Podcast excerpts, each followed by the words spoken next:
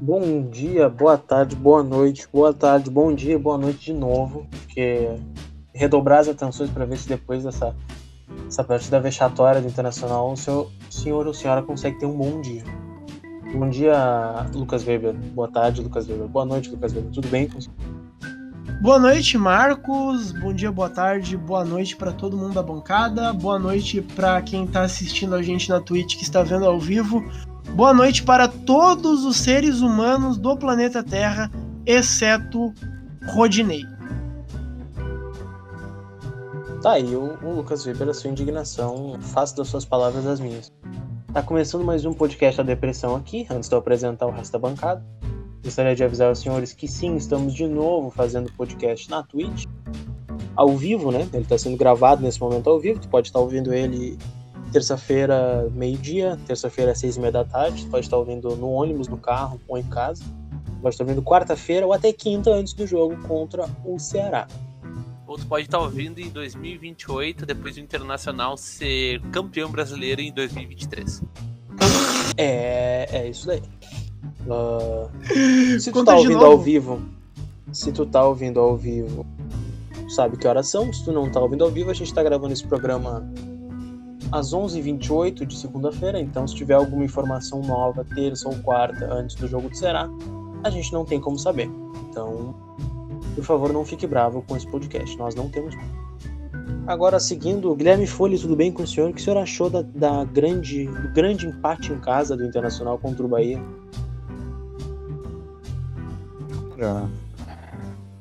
Foi, foi um jogo foi um jogo difícil de assistir, cara. Eu, eu admito que eu fiquei um tanto mais nervoso para esse para essa partida contra o Bahia do que, eu fiquei com, contra o Palmeiras, entendeu? Eu, eu, não, eu não sei se a partida realmente estava muito mais tensa ou, sei lá, entrar com de sangue doce de time reserva uh, contra o Palmeiras meio que tirou um pouco a expectativa, sabe? Mas, olha, foi foi uma partida muito estranha, principalmente no ali no, no, no, no nos lados da zaga, né, cara? Pô, muita gente que a gente não esperava errando, errou. E quem e até quem a gente esperava que errar errou também, então, né? Nem o VAR salvou a gente dessa vez. É, decepcionado, cara. Tô decepcionado com o Francisco Novareto. É. Uh, Eduardo Gomes da Silva, o que o senhor tem a dizer sobre Internacional com dois empates seguidos e os dois nos acréscimos do segundo tempo? Antes de eu dar minha opinião, gostaria de dar um recado para quem está assistindo a live no Twitch. Depois do podcast vai ter novidade na, em nossas lives. E para quem tá ouvindo no podcast, siga a gente na Twitch, acompanhe as nossas lives para saber qual é que é a novidade. Vamos, depois desse jabá, eu vou dizer que é realmente muito frustrante. Uh, e, cara, como o Fole falou, né? Essa partida do, contra o Bahia foi muito estranha. Eu achei o primeiro tempo muito estranho. Aliás, o jogo todo, né? O Inter cansou de passar bola na fogueira. Eu, eu não lembro de um jogo assim que que o, que o Inter tenha jogado de forma tão relapsa, sabe? Uh, eu sei que é, do, é, da, é muito do feitio agora do Inter jogar dessa forma um pouco mais vertical, mesmo essa, esse tipo de jogada sendo um pouco perigosa, né? Uh, principalmente vindo do zagueiro, né? Mas contra o Bahia, principalmente depois, no primeiro, no segundo tempo, quando ele tava perdendo, quando ele tava empatando, quando o Inter tava ganhando, cara, o Inter cansou de botar a bola na fogueira, meu. Um negócio que eu, que eu notei. Não sei se vocês perceberam isso. Foi muito Sim. estranho esse jogo do Inter, né? E além disso, cara, uh, um zagueiro que tava indo muito bem, que tava tendo atuações seguras, que tava uh, indo bem, era o Zé Gabriel, cara. E o Zé Gabriel, para mim, foi um dos que mais comprometeu ali. O primeiro gol ali, ele errou um passe, assim, bizonho. Mas tudo bem, a gente não, não vai queimar a base, a gente não vai queimar o Zé Gabriel, dizer assim que que não, não presta, não sei o que, tem que voltar o Moledo, mas assim, cara, é normal. O jogador da base, quando entra, vai ter essa irregularidade, vai ter um jogo bom, vai ter um jogo ruim, mas assim, a gente não pode uh, tirar o fato de que o Zé Gabriel teve a pior partida dele até agora com o Inter. E isso para mim é um mérito, porque como ele foi tão bem nas outras partidas, as expectativas pelo desempenho dele são altas. Só que infelizmente ele não conseguiu compensar no jogo de hoje. E outra coisa também que eu queria destacar é no primeiro gol ali, o tapa do, do, do Thiago Galhardo ali e a cabeçada do, Dale, do D'Alessandro, não, do Patrick. Patrick Choco, Pantera Negra. Pantera. Que conseguiu dominar ali, conseguiu se impor em cima da marcação dele. E se eu não tô enganado, ele fez o. Ele fez a, a bola no. A bola na camisa, né? Ele fez a comemoração do papai ali. Então aguardemos novidades de um Panterinha Negra.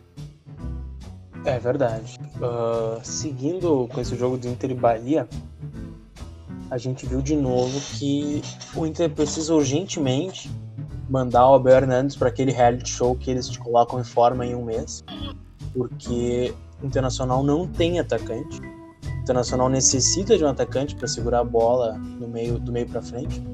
O D'Alessandro ele não encaixa taticamente nesse time, apesar de, de ter ido melhor do que o Bosquilha, por exemplo, que é o jogador da posição certa ali no meio campo o certo no Inter nesse momento seria tirar o D'Alessandro e colocar o Abel, né? Mas o Kudê já disse que ele não tem condições físicas e não vai sair jogando no próximo jogo.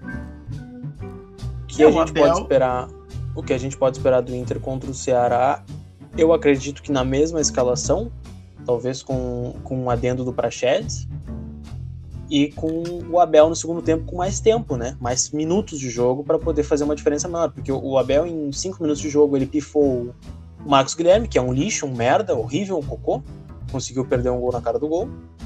E salvou o Inter de ter tomado a virada em casa aos 53 do segundo tempo contra o Bahia. Eu, eu acho que é mostragem suficiente de por que ele merece jogar e todos os outros não. No caso, todos os outros, Marcos Guilherme, Sarrafiori, uh, e até o, o D'Alessandro, porque o D'Alessandro não encaixa taticamente, mas o D'Alessandro, em algumas circunstâncias, é, é, é legal ter ele no jogo o, o, Abel ele deu um, um, um, belo cartão de visita, né? A gente tá sofrendo sem o Guerreiro, a gente tá sofrendo sem uma referência, sem um cara que possa fazer o pivô, que possa uh, segurar a bola enquanto o Thiago Galhardo ou outro atacante infiltra, né? Ele fez esse lance ali com o, que o Marcos Guilherme errou bizonhamente.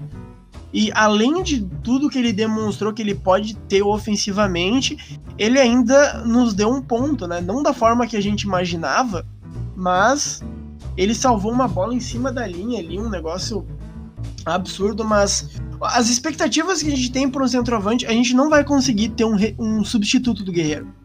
Isso aí é impossível. O Guerreiro é um, um dos melhores centroavantes da, da, da América. Uh, mesmo velho, mesmo com uma idade muito alta, ele é um cara que dá um diferencial em quase todas as partidas, exceto o Grenal. E. E tu não vai conseguir achar uma peça de, de reposição dessas dando sopa no mercado. Mas o Abel demonstrou ter algumas características de que o Guerreiro tinha no, no encaixe. Eu tá, quando o Abel até entrou, eu pensei, cara, Desde que seja um cara meio desengonçado que consiga fazer o pivô e consiga pifar o Thiago Galhardo, tá ótimo. E nisso o Abel pegou e, e, conseguiu fazer. Então, o único problema do Abel é porque ele tá um bom tempo sem ritmo de jogo, ele tá um bom tempo sem jogar. E não é fácil, cara, não é fácil, sabe? Uh, ele conseguiu se, se readaptar muito fácil em uns 5 minutos por aí, mas tem que ver ele num jogo completo, tem que ver se ele vai ter ritmo, vai aguentar. Isso é aos poucos. O Kudê gosta de, de escalar o time dele jogo a jogo, partida a partida. Então não é porque ele não esteja no próximo jogo como titular que ele, que ele tá sendo escanteado, sabe? É, o, o, o Weber citou muito bem, né? Só. Eu só não diria bem adaptado, né? Até porque ele jogou muito pouco, né? E, cara, foram lances ali que não quero desmerecer o Abel nem nada, até porque foi uma ótima amostragem, mas é uma coisa que a gente tem que ter um pouco de calma para dizer que ele tá bem adaptado. Ele precisa de mais minutos pra gente poder dizer se, se ele deu uma boa resposta ou não. O que eu posso dizer é o seguinte: até então é suficiente. Até então não... é suficiente? Cara, em 5 minutos de jogo, por mais. Cara, é... Cara, é, aquilo, é que assim, ó Uh, uh, o, o caso do, da, do Inter, tipo, esse jogo do, do, Bahia, ele não foi como aquele do Palmeiras, que era, era o Inter literalmente ter um centroavante ali, sei lá, podia ser o Pedro Lucas que resolveu o jogo, sabe? Acho que esse jogo foi um, um jogo que o meio ficou bem congestionado, então talvez, então eu acho que essa tese não entra. Mas... Cara, é que, é que assim, as minhas expectativas pro Abel Hernandes não é de um substituto do Guerreiro. Eu quero não, um aliás, cara que pelo como, menos. É, é. O cara, assim, a minha expectativa é um cara que faça o pivô e que consagra o Thiago Galhardo. Fazendo isso, tá ótimo. É, pois é. Mas uh, o, o, que eu digo, uh, o, o, que eu posso dizer é que o, eu, as minhas expectativas pro Abel Hernandes a respeito da estreia dele foram muito menores. Pra mim, eu acho que ele, ele nem ia participar do jogo direito, ainda mais entrando nos 40. Guilherme Folha, o senhor tá meio quieto. Por favor, dê sua opinião sobre Abel, Hernandes, sobre Marcos Guilherme ser horrível e sobre Abel Hernandes ser o que a gente precisava para não depender somente de jogadores mais leves no ataque que não são centroavantes de ofício. Cara, eu tava ouvindo atentamente os amigos e e eu tava pensando, cara, que, porra, é foda, né? Tipo, a gente fazer isso num joguinho de, de final de semana é, é, é normal, é, é, é, natural, tipo, errar um domínio de bola na cara do gol, rende umas risadas e tal, não sei o que. Agora, um cara que ganha, o que ganha, e, e não conseguir fazer um movimento simples, igual o, o Marcos Guilherme fez no jogo contra o Bahia, cara. Isso, não sei. E, eu, eu não consigo engolir isso muito bem. Tem, tem alguma coisa muito errada, porque ele estava numa fase muito boa na, na, Libertadores. Fez aquele, aquele gol que foi. Foi sensacional, cara. É, da, da arrancada lá. E. E, tipo. Do nada, o cara some em campo e mais do que sumir, só com, comete aqueles. Ah, aquelas jogadas bizonhas, cara. Não, não sei. É alguma coisa errada. E do, do Abel. E do. Do Abel, cara, é, te falar que aqueles cinco minutos dele jogando, ele já, já fez mais do que toda a carreira do. Do, do Santiago Trellis, cara. Impressionante. Ele, ele conseguiu fazer um pivô, cara. Tipo, na realidade do Inter, isso é muito. Não, na realidade do Inter, isso é muito, cara. A gente tem um centroavante que sabe fazer pivô é algo assim é, fora da curva. E eu tô feliz. Eu não sei se é meio que o hype que ele tava, porque ele tava muito tempo sem jogar, né? Foi a primeira partida dele depois de meses e tal. Aí o cara entra com, com fome, entendeu? O cara sente falta da bola. Mas o. É, mas eu, eu, eu, acredito que, que ele tem qualidade sim, que, que ele é um cara. Um cara que vai ter bastante consciência lá dentro do campo e vai não, eu não sei se vai ser o mesmo desempenho que estava tendo o Guerreiro, mas eu acho que ele vai ter, sim. Vai, vai dar uma boa contribuição, cara. Agora, o Marcos Guilherme, cara, o Marcos Guilherme, sei lá, meu, eu acho que o nosso Relâmpago Marquinhos virou o, o, o aqueles memes de, de, de, produto pirata do, dos carros, tá ligado? Que tipo. o Relâmpago não. Marquinhos virou uma Ferrari na Fórmula 1. Virou, virou, virou um caminhão. O Marcos Guilherme, ele é, ele é exatamente o que foi colocado na escalação esses dias, né? Ele é o Relâmpago Marquinhos com o pneu furado e com aquela é. máquina do piche nas costas. Exatamente. Então... Bah, e um lance, um lance que a gente não citou ainda, o do Perglo, cara. Calma, calma que a gente vai chegar lá. Isso, okay. essa aí é a cereja do bolo, hein? Fui ejaculação agora. Calma que a gente vai chegar lá. Uh, dito isto sobre Marcos Guilherme errando gol na cara do gol. Abel, o, o atacante que a gente precisava para fazer um pivô e tocar a bola pro lado. O que eu ia dizer sobre uh, o substituto do Marcos Guilherme, já que ele não pode ser o reserva imediato de ninguém no time, seria o Peglow, que entrou ontem e quis se consagrar nos primeiros cinco minutos de, de, partida dele, ao invés de tocar a bola pro lado e passar a bola pro craque do campeonato fazer o gol da vitória? Cara, eu acho que na, na hora eu entendo uh, a, a, indignação, mas depois, quando tu vê a, a, aquele lance, principalmente quando tu vê que a bola de, ela desvia na mão do, do jogador do Bahia, eu não consigo pensar. Não, mas, mas eu não tô. De, de, eu, dessa eu forma meio que. detalhes do porquê que ele não, errou, okay. porquê que ele chutou. Não, eu não acho, eu não acho que ele, ele tenha sido. Eu não acho que foi, eu não acho que foi um erro do Peglo.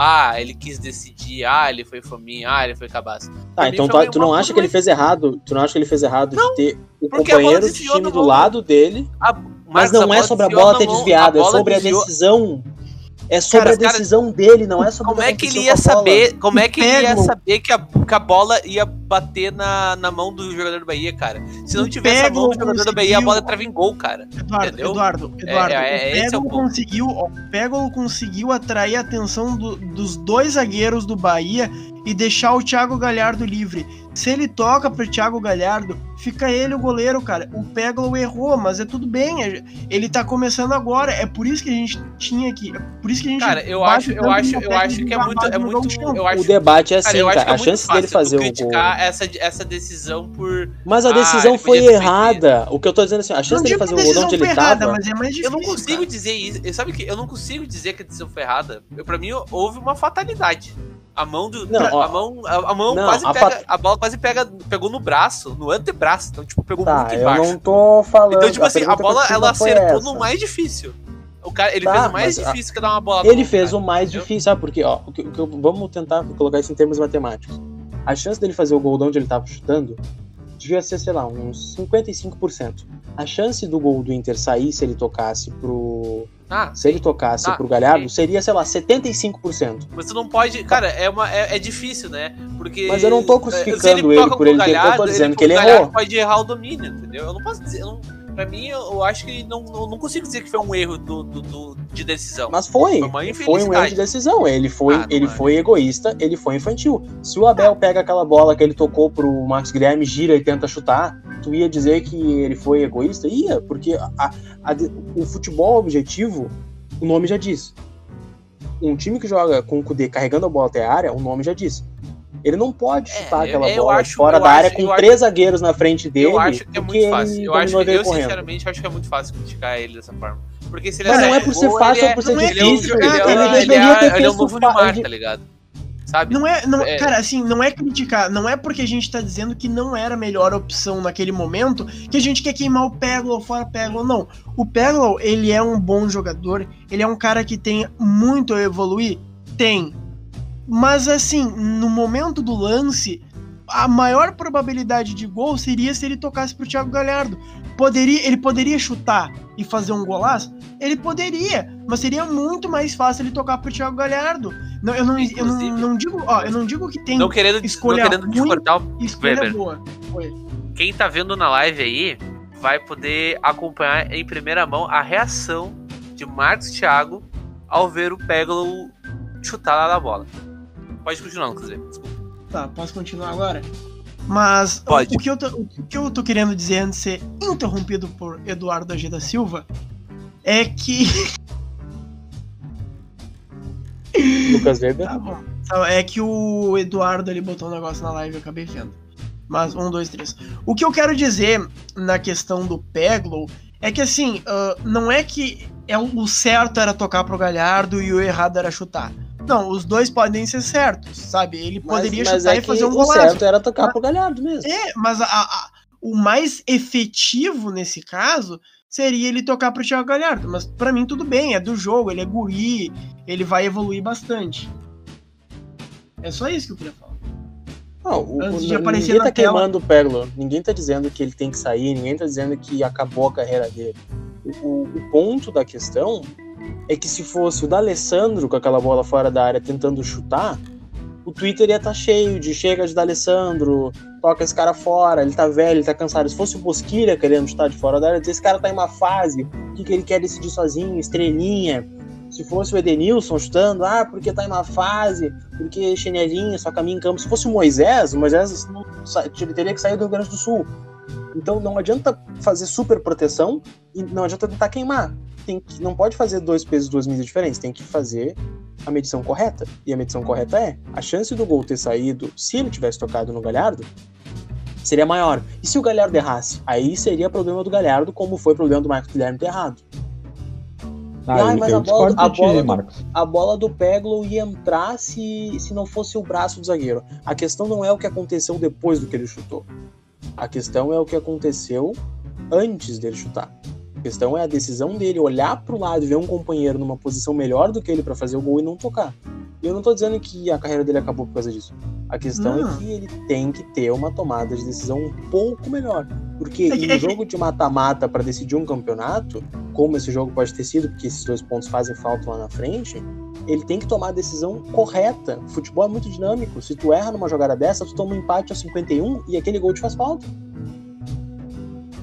Cara, assim. Aí, eu... Tá, Marcos. Tu falou que, o, que a, a decisão uh, correta, tipo, a análise correta seria tu, tu anali, analisar corretamente para ti.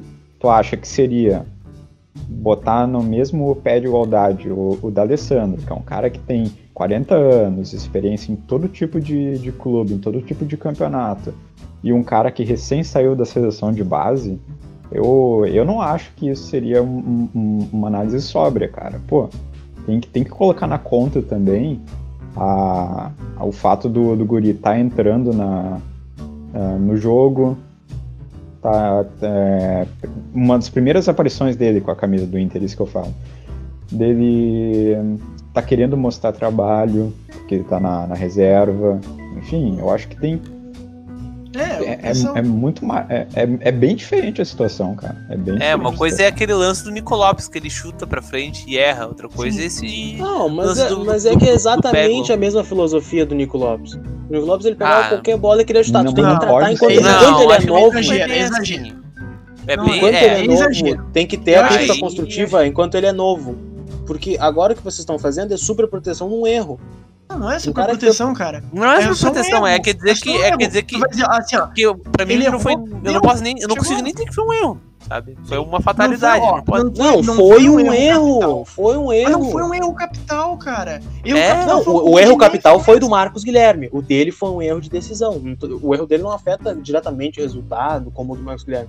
Mas ele poderia ter feito melhor. Eu, eu acho que assim. E, ok, não, não, não, tem, não é um problema agora o Pego ter errado o espaço ok ele errar o passe agora, ele vai melhorar, ele vai evoluir. Sim. Eu acho que assim, eu entendo o teu ponto, mas assim, o que a gente tá querendo dizer é. A gente não tá querendo dizer, não, o Peglo é muito ruim, o Peglo não sei o quê. Cara, o que a gente só tá dizendo é, o Peglo errou nesse lance, simples. O Peglo é um grande jogador, o Peglo vai evoluir bastante.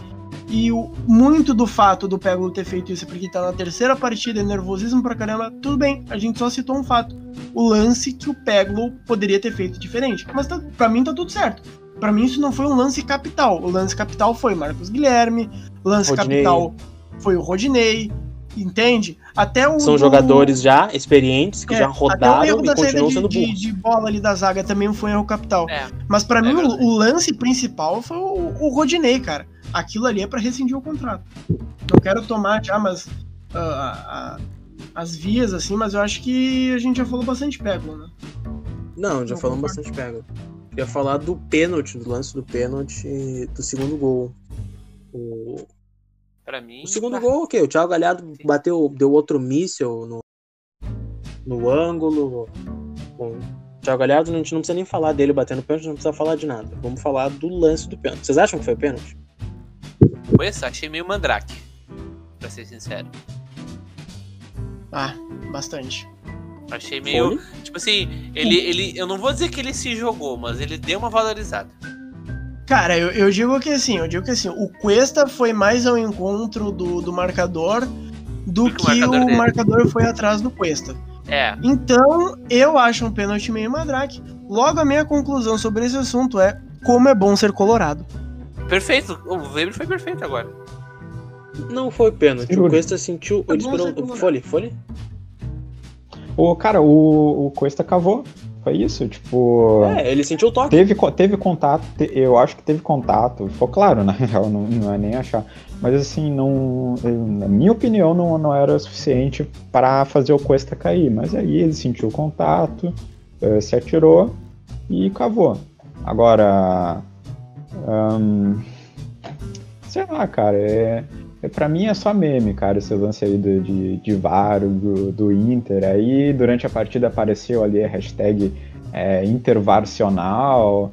Eu acho muita frustração de barra e, e isso claramente tem o interesse de, de, minar a participação do Inter no, no campeonato. Mas eu acredito que é do jogo, cara. O campeonato brasileiro é, é isso aí. Se joga dentro e fora do, do, do campo.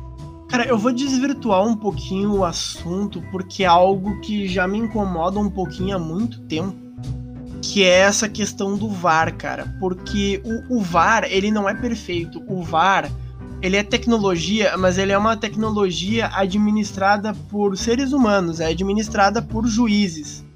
E assim, o VAR ele tem os defeitos dele, ele tem as aprimorações que ele pode fazer, às vezes é um tempo de jogo muito grande, mas a gente tá vendo em debates esportivos e, e tudo mais, a gente tá vendo uma uma caça às bruxas ao VAR, uma perseguição ao VAR completamente desnecessária, sabe? O pessoal falando. É que tá na moda, velho.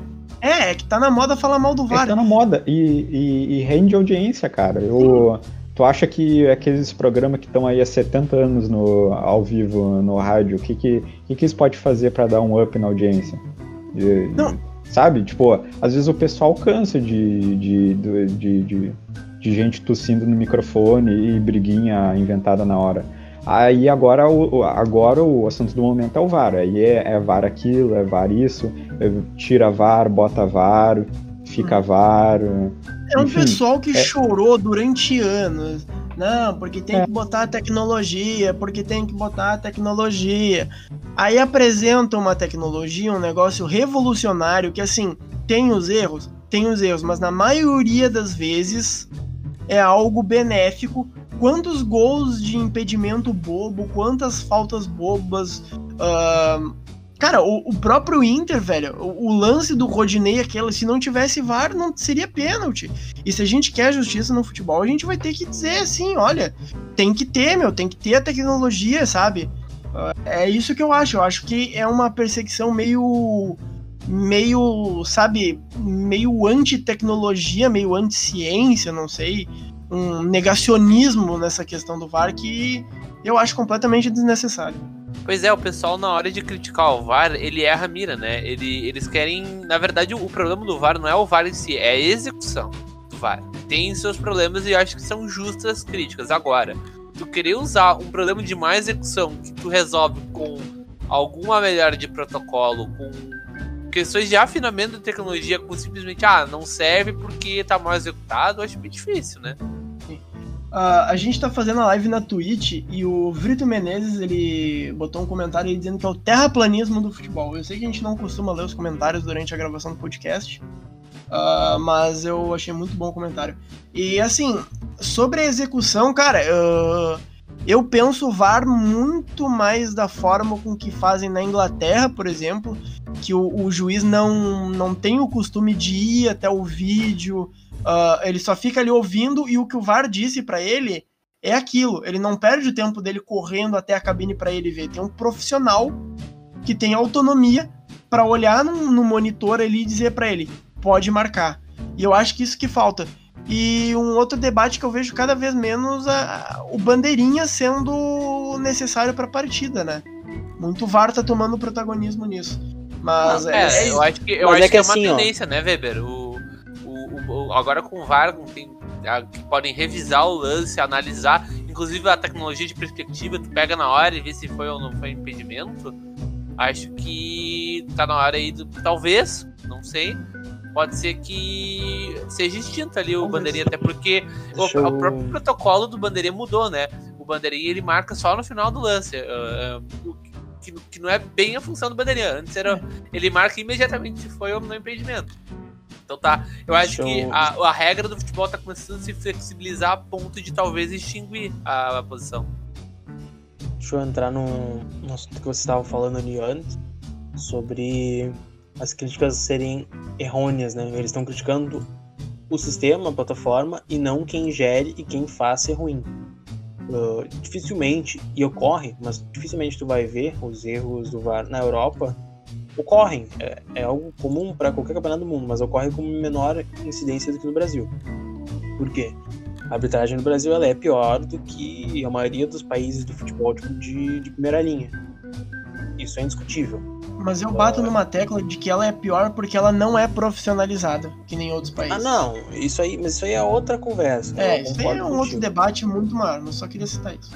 É, um outro debate muito maior que a arbitragem no Brasil ela deveria ser profissionalizada e valorizada como algo de suma importância, mas não é. Enfim. Uh, o VAR no Brasil. Em, em decorrência do, dos árbitros serem mal preparados, inclusive para o VAR, ele vai ser utilizado de forma errônea e, e vai ter marcações ambíguas mesmo com o VAR. Por quê? Porque os árbitros são ruins, eles, eles têm interpretação ruim. Olha aquele pênalti do Cuesta, eu acho que não foi também, mas tem o toque e o Cuesta cavou. E como ele marcou dentro de campo com a cavada, ele olhou e falou: não, o cara encostou.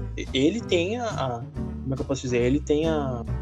O motivo dele para dizer porque marcou, se questionarem ele, beleza, bola para frente. Só que em outros momentos, como os guris estavam falando antes, da mão do jogador do Bahia, não tem VAR. Por quê? Porque o VAR não viu lá em cima. Os caras que deveriam ver, não viram. Os caras que deveriam analisar, não viram. Então, a, às vezes é quem administra e não a plataforma. Uh, e sobre os bandeirinhas. Cara, os bandeirinhas têm um papel dentro de campo que não é, não é só tu analisar as jogadas de impedimento, mas como teve o jogo Ceará e Santos, o bandeirinha dedou pro juiz, né? Ele delatou pro juiz quem tinha brigado, quem tinha feito tal coisa, o juiz foi lá, foi lá e expulsou. Eu acredito que os hábitos de dentro do campo eles poupem tempo, seria perdido com o VAR, senão o jogo de futebol ele viraria futebol americano, que mesmo com um juiz em cada ponta do campo eles têm que parar e ficar vendo jogada após jogada na TV. Uh, eu, eu acredito que o VAR seja útil, mas os bandeirinhas são úteis por outros motivos. Uh, e pro VAR funcionar melhor, tem que ter a câmera ali da linha do gol, tem que ter aquele esquema da câmera na linha do gol. Ah, mas os estádios no Brasil são precários. Ah, porque isso. A CBF é milionária, a CBF tem condições de colocar o VAR nessas posições, ela não pode depender só da Globo. A CBF tem que ter as câmeras dela em cada estádio do Brasil. É só agendar um amistoso da seleção brasileira que tu já custeia tudo. É basicamente isso. A CBF Atenção, tem... Brasil e Dinamarca no Alfredo Jacone às 4 horas da tarde amistoso aí, preparativo para a Copa América, Alfredo Jacone. Depois, na quarta-feira, vai ser amistoso o, no estádio dos Lobos Uivantes em Cruz Alta. Seleção brasileira contra o Nairobi. Nossa. Cara, é que, tipo, Nairobi não fizer... é um país, é uma capital. Ah, ah, se tu Nairobi fizer... é de forma melhor essa logística de câmeras. Quem tem que cuidar disso é a CBF. A CBF ela só dispõe de câmeras pro VAR quando a Globo tem um jogo, aí ela tem câmeras boas pro, pro VAR. Não é assim que funciona, cara. A CBF é muito, muito, muito rica. Tanto é que só tem um maluco milionário lá dentro. Os caras, eles entram na CBF ricos e saem mais ricos ainda. A CBF é pura corrupção.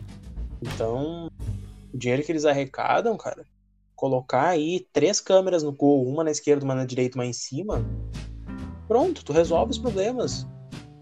Uh, uma câmera do impedimento, uma móvel e uma câmera em cima, no meio do campo. Cara, não é tão caro quanto parece. Ai, cara, é futebol de Série A no Brasil, onde os jogadores recebem um salário entre 50 e 2 milhões de reais, entendeu? Onde tem folhas salariais acima de 10 milhões. Então tu acha que a CBF não tem condições? Tu acha que a CBF com o dinheiro que recebe da Globo não tem condições? A CBF ganha dinheiro com os clubes, a premiação da Copa do Brasil é 50 milhões, ela não tem condições de, de colocar três câmeras, que seja cinco câmeras por gramado, fora as câmeras da TV. Então. A real é que o Brasil não está preparado para usar o VAR. Tipo, o aparelho, a tecnologia, ela é muito mais avançada do que o, o material humano que a gente tem aqui ou a nossa cultura. A gente, não está preparado para usar essa ferramenta. Por isso que a gente vê tanto, tanta diferença do, do uso do VAR durante o campeonato inglês, o campeonato, sei lá, português, eh, espanhol. O português eu não sei se tem na real, enfim. Uh, pro, pro que a gente tá usando aqui. É, é, é, que depende muito da, da, de, de cada poder financeiro, né? De cada federação lá. Não sei se Portugal teria, mas enfim. O que eu quis dizer é que lá é muito mais fácil aplicar esse tipo de, de, de, de ferramenta, porque a cultura de lá já é adaptada a, a, a ser receptiva com esse tipo de, de, de auxílio. Nos Estados Unidos é o melhor exemplo, entendeu? Qualquer partida de, da NFL tem tem replay no telão, tem um microfone de lapela no, no juiz. Aqui, cara, a, a, a, gente é tipo aquele meme do, do Homem das Cavernas descobrindo fogo, tá ligado? É, um, é uma coisa muito mais é, é, poderosa do que, que a gente está preparado, entendeu? Então gera esse tipo de distorção. Não, o VAR não decide nada, a tecnologia não decide nada. Nem o pessoal que está lá dentro da salinha do VAR, esse pessoal não decide nada. Esse pessoal só é responsável por captar o lance que, que, que, pode ter algum tipo de interpretação, pode ter, ter, ter dado alguma, algum, alguma falta, algum pênalti, e avisar o, o, árbitro de campo que, que tem isso e se ele quiser, ele vai conferir na, na tela e ele que vai decidir no final, entendeu? Ninguém fica soprando no ouvido do juiz. Tipo, quem errou no pênalti do Cuesta, se não foi pênalti, foi o juiz de campo. Isso ele fez olhando o replay da, da, da jogada umas 30 vezes, entendeu? Então, é, essa é a questão. Não, eu acho que o problema não passa pela tecnologia, tipo. O, enfim, é, é, é burrice, cara, é burrice, sei lá. É, tá foda. foda. O nosso país não, não, não merece o VAR. Ponto. É, opinião forte de Guilherme Folha e eu concordo. Agora, pulando esse assunto do VAR, acho que a gente já falou bastante, vocês concordam? Podemos. Sim. Podemos passar. A gente vai voltar pro VAR, né? Mas dessa vez sem discutir o VAR e sim o lance, né? Depois da, do pênalti, depois da cagada do Marcos Guilherme, depois do Peglo chutar gol e tem um pênalti que o VAR não chamou. Uh, a gente vai pro último lance do jogo, né? O penúltimo, aliás. E é uma jogada de ataque promissora do Bahia, né? Iria acontecer uma falta perto da área, mas o, o Rodinei resolveu fazer um pênalti. Resolveu. Ele, ah, cara, todo esse jogo tá meio chato, né? Vamos cagar no bater que, que vocês, que, que vocês acham? Que me vocês lembrou acharam? muito. Me lembrou muito aquele clássico pênalti do Bressan, cara. Que é. O jogo já tá meio morno, já tá uma vitória meio garantida ali nos minutos finais. E aí um babaca acaba fazendo um Forte. pênalti completamente imbecil fora do lance. O do Bressan foi diferente, claro foi com a mão, mas de duas pataquadas. O jogo, cara, a gente não tava jogando tão bem quanto a gente tava imaginando, mas a gente tava ganhando, cara. Um time campeão não vai jogar bem sempre. Ele vai ter aquelas partidas burocráticas que vence e ganha os três pontos. Mas aí o Rodinei pensou, cara, não, eu vou estragar o jogo.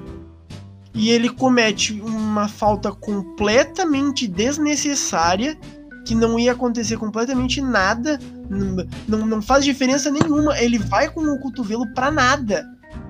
É, é, é, eu não consigo nem entender, cara. Eu tô até agora com raiva desse cara. Eu acho que assim, é, é a única. A única. A única coisa que eu pude imaginar que passou na cabeça do Rodinei foi: eu tenho contrato com o Flamengo. Eu vou. Eu vou ser um cavalo de Troia, cara. Eu vou, eu vou ajudar o meu Mengão, cara. A única coisa que eu pude imaginar. Ele só quis ajudar o Mengão dele, cara. cara do Flamengo do Domenech. Tava pensando aqui, do cara, Torrent. será que o Rodney. Será que o Rodney não, não joga o Cartola? Ele tentou fazer algum algum esquema ali, entendeu? Pra, pra ele ganhar um, uns pontinhos a mais, tipo, tinha botado no jogador do, do Bahia em campo, sabe? Aí, não, não, o Inter não pode ganhar porque eu vou, vou, vou, vou perder pontuação no Cartola. Ah, cara, eu não, eu não consigo imaginar o que, o que, que se passou pela cabeça do Rodinei para fazer isso, cara. E ainda dentro da área, cara. Pra quê, velho? Pra que fazer um negócio desses? Não, num, num, lance que a bola nem tava em disputa, né, mano? O cara não, não ele não tava nem para receber a bola. Sei lá. É, é, é curto e grosso, é caso para arquivamento isso aí. É, caso para caixa de areia e alvorada. Ah, uma, uma semana, uma tá semana em alvorada. Uma semana em alvorada, ele já, ele já fica nos eixos depois. A questão também que chega pra gente é. Cara, por que o Heitor não joga?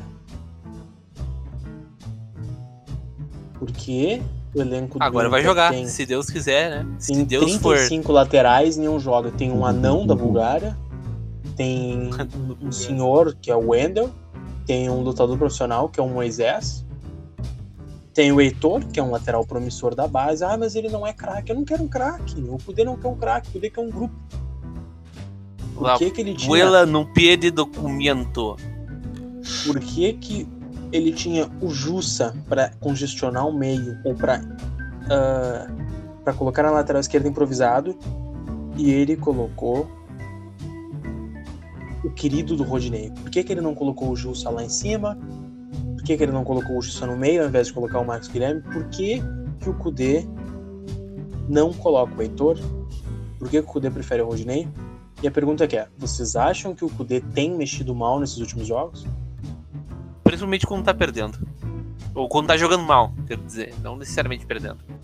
Eu acho que ou o Inter joga bem, ou o Inter joga mal e não consegue se recuperar durante o jogo. Se o Inter jogar bem, ele vai jogar bem o jogo inteiro, vai dominar a partida. Se o Inter começar mal, o Inter não vai se recuperar. Porque é isso que eu tenho, é isso que eu tenho assistido ultimamente. Quando o Inter ele não encaixa numa partida, para o jogo do Palmeiras, por exemplo, independente dos jogadores, o Inter jogou muito bem. O Botafogo, independente dos jogadores, o Inter dominou a partida, apesar dos, dos gols anulados pelo VAR.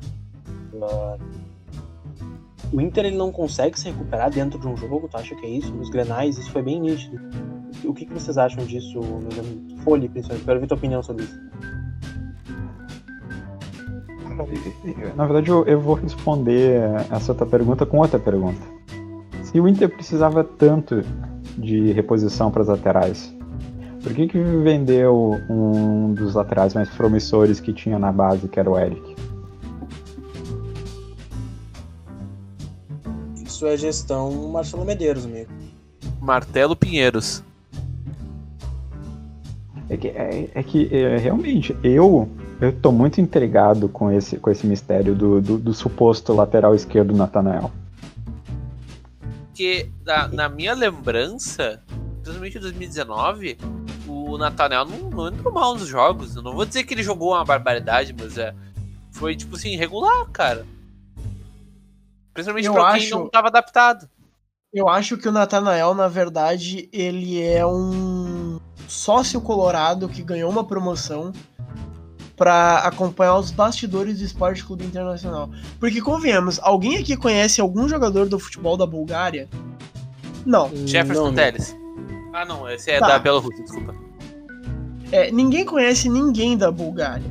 Então, o que que eles fizeram? Eles disseram assim, ah, a gente vai dizer que tu, ah, que tu jogou na Bulgária e tudo mais, e tu vai ter uma promoção de ficar um ano acompanhando todos os bastidores do Esporte Clube Internacional e fingindo que é Vai um ver o jogador. Internacional perder uma Copa do Brasil em casa. É, ele, ele pôde ver todos os bastidores, sabe? Foi um plano Intergold, assim, mais ou menos. Olha então, eu acho que, na verdade, o suposto lateral Natanael é um sócio colorado. Gostei do, Cara, do na- suposto lateral. Cara, olha aqui, o pessoal nos comentários falou que o Eric foi vendido foi por causa daquela curtida. Aí eu pergunto pro pessoal que tá ouvindo: vocês acham que o, o Inter realmente quer ser campeão brasileiro demitindo um atleta por causa de uma curtida no Instagram? Isso é atitude, isso é postura de um departamento de futebol que quer ganhar algum título? Sim, é, é- é surreal, é, é- parece o sketch do, do Porta dos Fundos isso aí, cara. É, eu não acho que tenha sido por causa da curtida, mas acho que foi um valor muito baixo. Já que já, É, já pretendia, tipo, o Inter já pretendia vender o Fux, então pra que tu vender o cara a preço de banana, É, sendo que tu é. poderia utilizar Pois ele então. até o final do campeonato e aí tentar vender ele por, sei lá, 5 milhões de euros, que já deve ser um, 10 vezes mais do que ele foi vendido? É, é, é muito estranho os negócios que o Inter faz. Não. É, é- chega a ser curioso entregar um guri da base a preço de banana, como foi, por, sei lá, curtida no post lá do Grêmio. Eu, eu não acho que seja isso, mas eu acho que seja erro de gestão. Tu simplesmente queimar o cara e largar embora, e tu ficar na mão do Moisés, do Wendel e ter o Nathanael com o salário de lateral um dos mais caros do Brasil. Não faz sentido. O pessoal tá, o pessoal tá falando aqui no chat de viúva do, do Eric. Cara, não. Cara, o, o, o louco ser demitido por ser ruim é pior ainda, porque isso quer dizer que a organização do clube não consegue fazer uma, uma, uma, uma categoria de base render o, o jogador de uma posição, entendeu? Aí tem que contratar cinco por cima. É, para mim isso aí não cola, cara. Pra mim isso aí não cola. A gente teve cara com, com capacidade técnica muito mais duvidosa subindo pro, pro elenco profissional. Isso aí não, não, não foi só a qualidade técnica do Eric. Tem, Jefferson tem outra coisa. e Arthur estão aí pra provar o que o Fábio tá falando. É, cara. Mas assim, eu... tá, tudo bem, o cara não joga, o cara não joga tudo isso, entendeu? Aí contrata cinco laterais esquerdos e chega no jogo contra o Bahia, dentro do Beira Rio, e tem que improvisar um lateral direito e um lateral esquerdo. Assim, ó, é, sinceramente, eu acho que um, um, um clube que tem esse tipo de, de organização não, não, não ganha nem o campeonato de pontos corridos do Uruguai, cara. Não ganha gauchão. Não ganha, assim. Não, é a coisa. Tá, uh, vocês têm mais alguma coisa a falar? Porque eu tenho uma informação relevantíssima para o podcast. Qual é a informação? Tiago Galhardo foi eleito pelo Brasileirão Açaí como o jogador de agosto de 2020. De todos eleito... os jogadores. Ele foi eleito um, um, futebolista. Com certeza um dos futebolistas do Brasileirão aí, o Thiago Galhardo. É isso aí. Thiago Galhardo foi eleito como o melhor jogador do mês, do mês de agosto. E assim, o Thiago Galhardo ele é uma grata surpresa. Eu imaginava ali no começo do ano que ele seria um grande jogador, mas eu não imaginava o, o tamanho, a responsabilidade que ele teria ao longo do tempo. Uh, um cara que veio do Ceará, que foi bem no Vasco até, mas que teve uns problemas lá.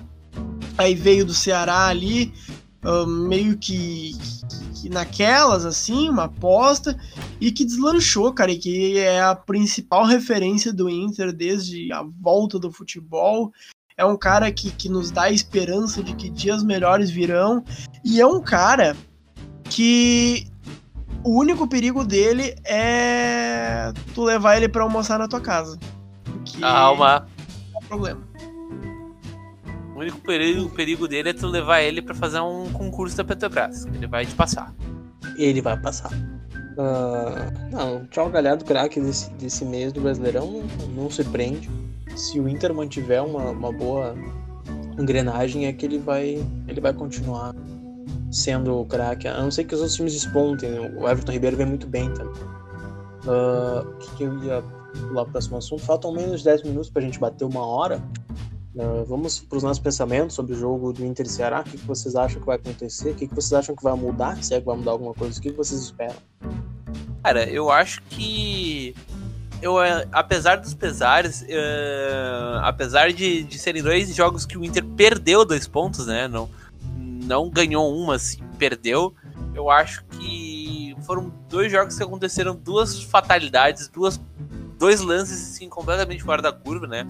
Pega aquela dividida de bola do Moisés, que foi um erro técnico, enfim, foi uma, foi uma coisa extraordinária, coisa que dificilmente acontece. Esse pênalti do, do Rodney, enfim, não tem nem como explicar, sabe? Uh, a, a, o lance em si, mas a, a frequência com que esse tipo de coisa acontece também não tem como tu mensurar.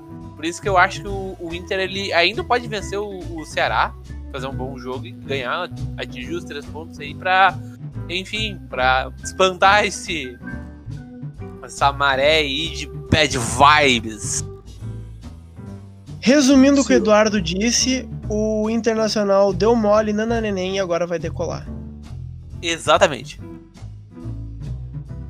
Uh, Guilherme Folli, qual, quais, qual, quais as suas pretensões e os seus pensamentos pro jogo do Inter e Ceará? Com certeza.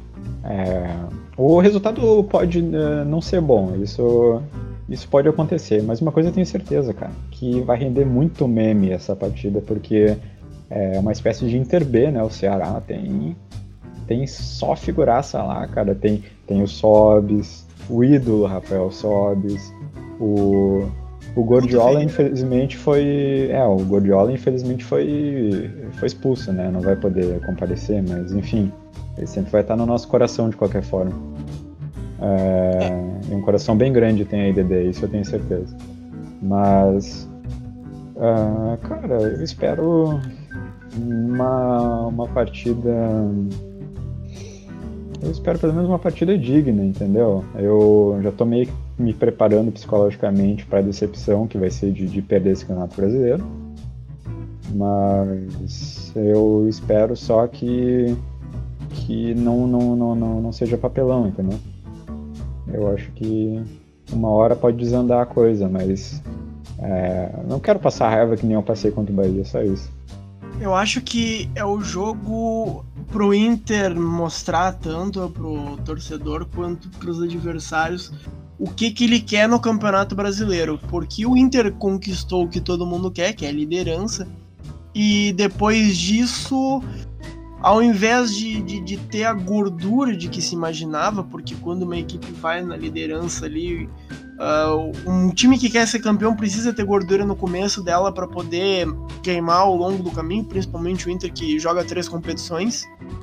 Uh, e acabou não tendo. E agora tem que correr atrás. E vai correr atrás contra o Ceará, porque se não conseguir, tu já tem ali o São Paulo na cola, tu já tem o Atlético Mineiro na cola, tu já tem o Vasco na cola, tu já tem os Coringa do Flamengo na cola. Então, assim, é o jogo que que o Inter já vai começar pressionado, na verdade, porque quase toda a rodada já vai ter acontecido antes do jogo do Inter, só não vai ter acontecido o jogo do Vasco. Então, assim, é o jogo pro Inter mostrar a que veio nesse Campeonato Brasileiro. Uh, eu tava com medo, agora não tanto, sabendo que Guto Ferreira ou Gordiola não estará na Casa Mata, mas ainda é o Ceará de Charles, Klaus, Fabinho Rafael e Rafael Sobis. Então, então dá um desesperinho. Mas eu espero que o Inter faça uma boa partida, que o Inter se imponha e meio a zero goleada. Sinceramente, eu não, eu não me importo que, que, que seja uma grande atuação, eu só quero que o Inter não caga o patê nos minutos finais. É. Tá aí a opinião do Lucas Weber. Uh, eu acho que com isso dito a gente pode partir para para as perguntas da audiência, fazer uns 5 minutinhos de perguntinhas para bater mais ou menos uma hora de podcast. E, e é bom fechar, bater uma... fechar uma, uma hora, hora manter a média. Então, gurizada, o que, que vocês querem agora? A gente, pra quem não sabe, a gente faz lives na Twitch, né? Todos os dias, o podcast está sendo gravado ao vivo. Então sempre. E para quem. Cinco, cinco interromper, para quem ficar até o final, vai ter novidade aí. Então, quem tá acompanhando na live, continua e para quem não tá ouvindo o podcast não acompanha a live, começa a acompanhar que tá muito bom. É, então, como eu ia dizendo, os últimos cinco minutinhos vão ser reservados a, reservados a perguntas, né? Pra gente bater uma horinha, que nem eram as perguntas do Twitter, só que agora só na Twitch. Então. Mudou as últimas palavras ali, mas é a mesma coisa. É. O, que eu ia dizer também, a gente tá fazendo lives na twitch.tv barra Inter da Depressão O, com dois O's no final. E agora vamos às perguntas. Sobe se fizer gol, vai comemorar? Pra mim pouco importa. O jogador que não é identificado com o meu time é a mesma coisa que tomar um gol do Diego Souza. Uh... Com a vinda de Cavani, ele será o melhor atacante atuando no futebol brasileiro ou estaria um pouco abaixo do Drogba do Corinthians e o Anelka do Galo? E aí, gurizada? Olha, uh, eu estou muito impactado com a vida de Cavani no Grêmio. Eu, inclusive, estava agora no aeroporto ali com a, a gurizada. E a gente está esperando, né, esse grande jogador no nosso tricolor. Infelizmente, o avião dele acabou não decolando. Mas tanto... Uh, a ausência de João Vitor Schmidt Sochimia foi porque o nosso amigo Chimia pegou sua cadeira de praia. Foi esperar o atacante Cavani chegar? Foi esperar o Cavani. Uh, inclusive, a gente, assim como o Grêmio, o avião de Cavani vai decolar. E é não isso que eu tenho né, a dizer. Não. Eu estou com muito medo de Cavani no próximo Grenal. Vamos ter uma pergunta boa aqui sobre o Abel. O Abel não joga por causa da condição física, mas e a escalação do Sarrafiori com a condição da preguiça e a falta de vontade de viver? Como fica? Cara, para mim a escalação do Sarrafiori foi um ultimato, cara. Foi assim, saber a que vem ele E para mim é muito decepcionante, cara, porque o Sarrafiori foi um cara que a gente depositou muita confiança, um cara que a gente passou seis meses só pensando em como ele viria, como ele encaixaria. Ele veio, a gente deu tempo dele se adaptar. Uh, a gente travou uma puta de uma batalha jurídica com Perdeu o Huracan, ainda? que é um time minúsculo. Não, ganhou, porque o Huracan Não, queria perdeu uma de o Inter 10 pagou a milhões multa, lá. Ah, não, mas pagou uma multinha aquela por, por revelar jogador, mas o Huracan queria 10 milhões e não tiveram. Mas enfim, cara, a gente teve todo um esforço para conquistar Martin Sarrafiori e ele não dá a bola para o Internacional. Então que vá jogar no Vila Nova. Dispara, Abner Lucas. Freitas. Abner Freitas, vocês acham que o Roberto, quando retornar, terá boas oportunidades? Afinal, o Inter Não, tem pra- que tem vender que- ele. Não, o Inter não tem que vender ele. Se ele for bem, consequentemente vão aparecer propostas. O cara tem 18, tem 20 anos, né? 19, 20 anos. Como é que tu 19. data um jogador de 19 anos e chega assim, não, o Inter tem que vender ele? Não, o Inter não tem que vender ele. Tem que render bem pro Inter e se ele jogar bem no Inter, consequentemente ele vai, ter vendido, ele vai ser vendido. Não pode usar a base só como moeda de troca, se for assim, tu nunca mais vai ganhar nada. Ah, É. Amigos? Não, acho que o senhor mandou muito bem, amigo. Ah, e vocês acham que quando ele retornar terá boas oportunidades? Ah, agora acho que é a tendência, né, meu? A gente tá precisando de um centroavante aí e o, e o- Yuri Alberto é o que mais se encaixa ali. Claro que a gente tem o Thiago Galhardo que, tá, que joga nas posições e joga pra caralho, mas dessa função é Yuri Alberto e Abel Hernandes. Isso aí. Ah, qual a expectativa de vocês para a final do Mundial Inter e Bayern? Inter, eh, eu não sabia que o Inter de Milão joga na América do Sul, amigo. Deve estar falando da É Inter, Inter de de Limeira. É, pois é, Inter, Inter, de de Limeira. Inter de Santa Maria. Inter de Santa Maria. Inclusive, vamos torcer para o Inter de Santa Maria contra o Bayern de Munique. Tá oficializada a nossa torcida aí pro Inter de Santa É. Maria. Então tá. Ah, Abel não joga, mas o Wendel sem jogar há cinco meses é titular. Ah, mas aí é questão de necessidade, né, Felipe Rocha? Ah, e outra, né? O Abel Hernandes tá, tá sem jogar desde o ano passado, praticamente. Seis meses ao mesmo tempo. É. Vamos ver aqui. Vocês acham que não. Vocês não acham que estão crucificando muito mais o Zé Gabriel do que o Cuesta, que vem muito mal desde, desde o início do ano? Ah, mas a questão é que o Zé Gabriel é novo e não habla. Cara, eu não vejo tanta gente crucificar o Zé Gabriel. Ah, pelo contrário, eu vejo muita gente elogiando ele e dizendo que, que ele tá fazendo uma boa partida. Ah, eu, eu acho também que o Zé Gabriel tá muito melhor do que o Cuesta.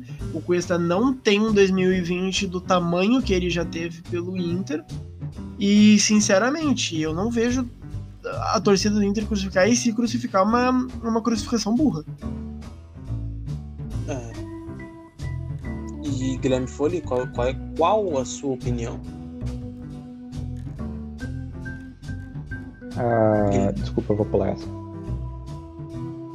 Ok. Tava meu, fazendo um bagulho aqui, foi mal. Viajei. Passou. Arregou a pergunta aí, Guilherme Fole. Temos. Vamos ver, tinha mais uma pergunta.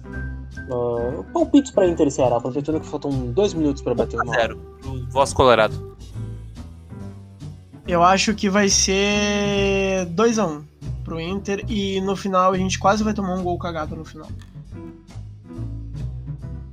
Eu aposto em 1 a 1 e o Pedro Ernesto pergun- perguntando se agora é crise no Jornal do Almoço do dia seguinte. Ok. O meu palpite é 2x0 pro Inter. Se jogar bem, né? Obviamente. Porque se jogar que nem jogou Aí, contra o aí, Bahia, é, aí, aí que entra o palpite. Tu acha que o Inter vai jogar bem, Marcos Thiago? Não sei, cara. Tenho minhas dúvidas. Eu, eu acho que não sei. Essa é a minha resposta. Se Eu acho que não vier- sei. Marcos Thiago, se Marcos Alves. vier, se vier jogando mal, se vier jogando mal no que nem jogou contra o Bahia, eu espero que tome uns 25 a 0 pra acordar de vez que não vai ser campeão de nada. E com essa pergunta a gente fecha. Eu só posso falar um negócio antes? Falei? Ah, É porque assim, eu vi ali no, no chat da Twitch um debate muito grande sobre jogador de base, sobre. Ah, porque Às vezes o jogador da base não é tão ruim, não é tão bom, tudo mais. Assim, eu, eu achei que eu acho que é praticamente definido que o jogador de base ele não precisa ser craque para jogar para jogar no time principal. Eu acho que assim a base ela não pode servir só pro extra classe, pro jogador aquele que que vai subir, vai resolver jogo, vai virar titular e não vai sair mais nada. Eu acho que a base serve muito para tu ter aquele jogador mediano para compor elenco, para tu não precisar ir, por exemplo, no mercado e contratar algum jogador meia boca, sabe? Uh, por exemplo, um Wendell da vida. Tu tem algum, a base não é só pro, cara nível 10 ali, nota 10, nota 9. A base é muito mais para tu ter vários nota 6 e tu ter um elenco recheado, um elenco reforçado e não gastar tanto, sabe? Então eu acho que assim, não precisa ter sempre ai meu Deus, porque vocês estão falando daquele guri da base, ele nem era tão bom assim. Claro, ele não era tão bom assim para ser o titular incontestável, mas talvez ele, se, ele serviria para tu montar o teu elenco sem tu sem tu precisar gastar tanto com algum jogador medalhão, sabe? E isso a gente criticava bastante no ano passado e esse ano parece que deu uma mudada, sabe?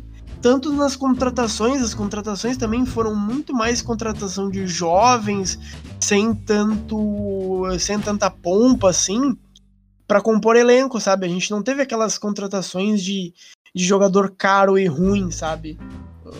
Mas aqui o comentário do cara que disse que, ó, o que eu disse é que a, ba a, a base às vezes não consegue trazer nem mesmo um reserva. Lateral é uma posição difícil para de criar. Cara, se tu não tiver um lateral direito reserva que for minimamente igual ao Rodinei, tu fecha a base, cara. Entende? Tu tem que ter esse jogador e se tu não tiver esse jogador na tua base, tu não tem motivo para tu ter categoria de base, sabe? Tu pode fazer uma limpa no estado inteiro, tu pode pegar Paraná, tu pode pegar Santa Catarina, tu pode pegar lateral do mundo inteiro e contratar para tua base. Se tu não tiver um jogador que possa subir, que não tiver no mínimo o nível do Rodinei, fecha a base. Eu tô com o Lucas Weber nessa. Acho que com essa declaração forte de Lucas Weber a gente encerra por aqui o podcast de hoje. Uh, você está ouvindo esse podcast provavelmente na terça ou na quarta ou na quinta.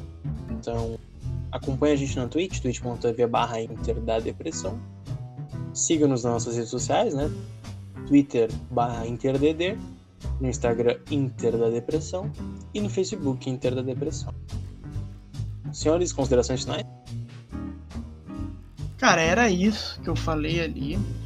E eu quero agradecer a nossa audiência do podcast. A gente tem uma audiência muito boa no podcast, mas também uh, agradecer ao pessoal da Twitch, cara, porque como a gente está falando durante esse episódio, a gente está gravando ao vivo ele, a gente está testando esse formato já há algum tempo de gravar ele no, durante uma live e usar a live não para ler os comentários na hora, mas para meio que pautar no que a gente tá falando, sabe? Então eu quero agradecer, a gente teve uma média muito boa uh, na live, a gente teve entre uns 80 a 70, agora baixou um pouquinho para 65 porque já é mais tarde.